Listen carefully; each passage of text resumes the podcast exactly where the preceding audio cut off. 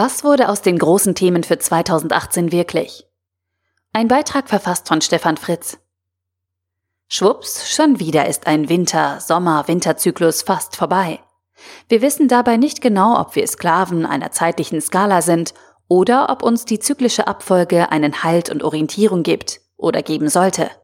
Schwimmen wir mal nicht allzu sehr gegen den Strom und lassen einige der Vorhersagen für 2018 Revue passieren. Blockchain, was am Ende des Jahres bleibt. Inzwischen haben es nicht nur die Techies, sondern auch die Herde an den Börsen gemerkt.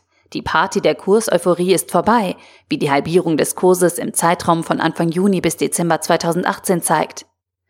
Im April habe ich versucht herauszufinden, was nach dem Blockchain-Hype als Substanz übrig bleibt. Ob sich Blockchain in den nächsten Jahren tatsächlich als Infrastruktur für digitale Geschäftstransaktionen etablieren wird und damit alle intermediären Geschäftsmodelle disrumpieren kann, die auf zentralen Vertrauenskonzepten basieren, ist eine realistische Möglichkeit. Doch sie hängt wesentlich von der Einigung auf ein einheitliches und offenes Format ab. Edge Computing. Der Hype bleibt aus. Die bekannten Hardwarehersteller sind in das Jahr 2018 mit großen Hoffnungen auf das Edge Computing gestartet. Die These ist, dass es sich bei Cloud-Anbietern um eine Megazentralisierungsbewegung handelt und darauf per Logik wieder eine Dezentralisierungsbewegung folgen sollte, also das Edge Computing. In der Businesswelt geht es aber nicht nur darum, wer die Produkte herstellt und verkauft, sondern unter welcher Kontrolle das Geschäftsmodell steht. Schlecht für die Hardwarehersteller ist, dass auch die Rechner am Edge unter einer zentralen algorithmischen Kontrolle stehen werden und damit ein hoher Margendruck existiert. Also läuft es auf die Frage hinaus, zentral, dezentral oder doch egal. Buzzword Digitalisierung. Nachdem nun auch Traditionsunternehmen wie die Sparkassen das Thema Digitalisierung für den deutschen Mittelstand besetzen, ist es an der Zeit, mit dem Buzzword-Bingo aufzuhören und konkrete Vorgehensweisen vorzustellen.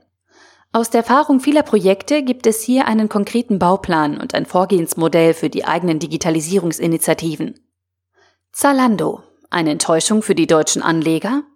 Hängt für deutsche Anleger letztlich alles an der Ausschüttungsoffensive?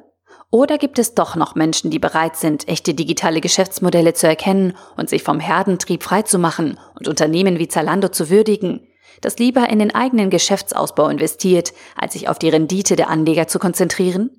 Dazu habe ich ein paar kritische Gedanken geäußert zu der Frage, ob deutsche Anleger überhaupt echte digitale Geschäftsmodelle erkennen und würdigen können. Welches Startup braucht wirklich Venture Capital? Das gilt auf Anlegerseite ebenso wie auf Seiten der Gründer. Nicht jeder Gründer hat ein Raketengeschäftsmodell, das mit Venture Capital geboostet werden kann und sollte. Wer ein Ingenieurbüro aufmachen möchte, sollte zur Bank gehen und nicht dem Venture Capital hinterherlaufen. Leider hat sich zu dem Thema eine echt schräge Kultur der Kostümpartys etabliert. Also Gründer, findet heraus, was ihr wirklich wollt.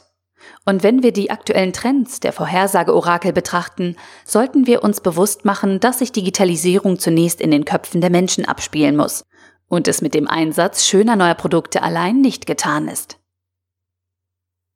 Der Artikel wurde gesprochen von Priya, Vorleserin bei Narando.